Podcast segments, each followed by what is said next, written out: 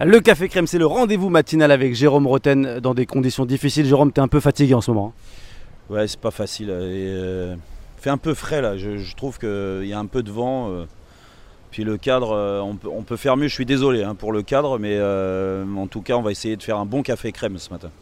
Pour ceux qui nous écoutent seulement et qui n'ont pas l'image, oui, bien évidemment, Jérôme est au bord d'une piscine. Trois thématiques aujourd'hui, euh, Jérôme. Euh, la première, ça y est, c'est la fin du premier tour de cette Coupe du Monde. Si tu devais retenir un événement, une chose, une équipe, un geste, qu'est-ce que tu retiendrais? Bah, du premier tour, euh, je retiendrai euh, déjà bah, les équipes. on en a déjà parlé un peu hier, mais la Belgique, l'Allemagne, c'est quand même une grosse surprise, des grosses surprises de ne pas les voir en huitième de finale.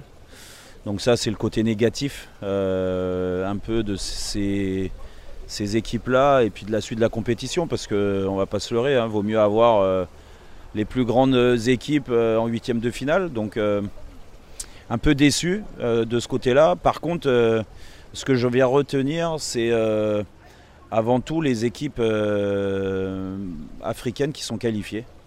Parce que je trouve que le Sénégal et le Maroc ont assumé leur statut un peu de, de favoris des équipes africaines. Et euh, très honnêtement, euh, j'avais des doutes sur euh, le niveau de certaines. Et j'étais vraiment agréablement surpris de l'engagement, de la combativité, du point de vue technico-tactique. Très souvent, on a, on a mis en avant que les Africains ne, calculaient, pas trop et, euh, ouvraient un peu trop les matchs. Et c'est pour ça qu'ils arrivaient avec euh, des mauvais résultats très souvent. Et là, je trouve qu'il y, a un gros travail de fait, euh, mais je ne suis pas étonné par rapport aux sélectionneurs du Sénégal et, du Maroc. Voilà, ils ont, une, culture et surtout des compétences tactiques qui sont au-dessus, de la moyenne et ça se voit. Donc, plus le fait de transcender leurs joueurs. Ils jouent pour leur pays, euh, ça fait plaisir de voir des, euh, des, des équipes comme ça. On met souvent euh, ce côté patriotisme sur les équipes d'Amérique du Sud, très souvent, hein, Brésil, Argentine, mais moins sur d'autres. Et là, les, valeurs, les valeurs du Maroc, les valeurs du Sénégal ont été mis en avant et, et c'est une grande fierté pour eux, je pense, d'être en huitième de finale. Et attention, attention, ça peut continuer. Tiens, venons-en euh, à ces, euh, à ces huitièmes de finale. Deux affiches aujourd'hui, Pays-Bas, États-Unis, Argentine, Australie. Comment tu le sens? Comment tu le vis? Je sais que toi, tu as un petit faible pour les Américains. Écoute, euh, je la découvre, hein, cette équipe des États-Unis. Alors, on connaît les joueurs parce que la plupart jouent dans, les grands championnats en Europe.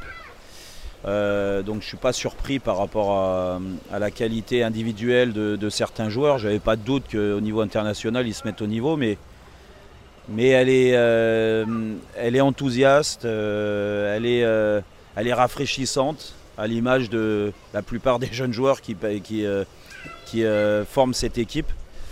Et là aussi, tu vois, c'est- bien huilé. Alors, je pense qu'il y a un problème physique au bout d'un moment parce qu'à chaque fois, au bout d'une heure de jeu, ça flanche un petit peu.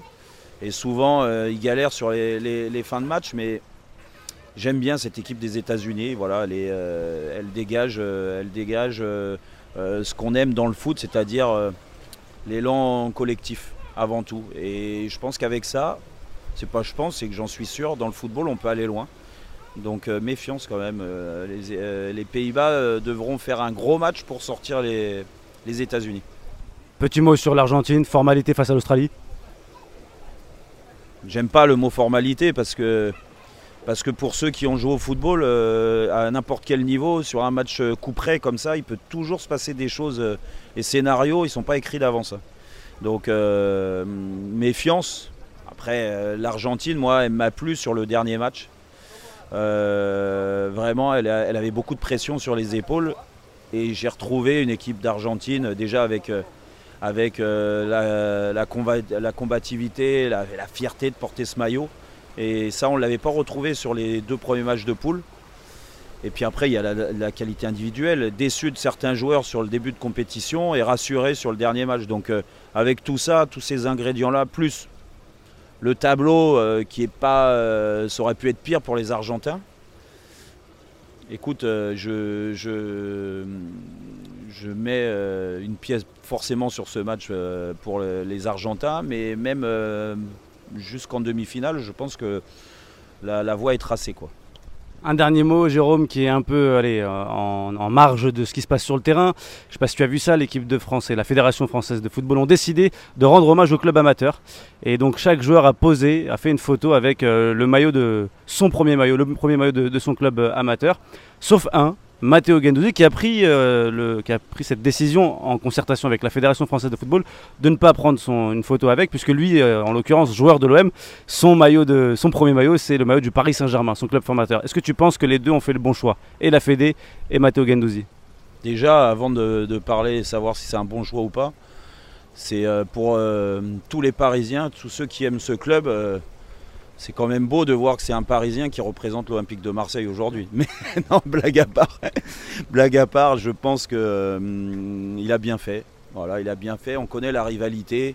Euh, on en a joué beaucoup il y a, quelques années, vraiment. Ça s'est un petit peu perdu euh, sur, sur les derniers matchs, vu la, différence entre les deux clubs. Elle existe encore cette différence. Elle est énorme déjà financièrement et puis après sportivement. Mais n'empêche qu'il faut qu'elle perdure cette rivalité.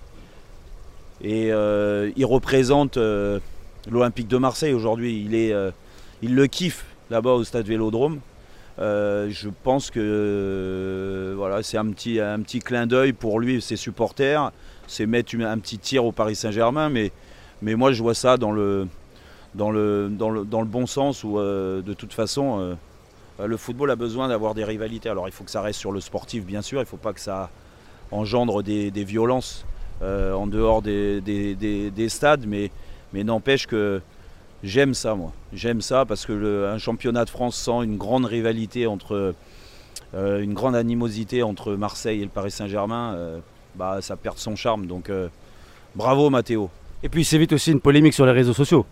Ouais, ouais, ouais, ouais. Bah, il y, a, un peu de tout. Je pense que le, le, la réflexion, elle est globale.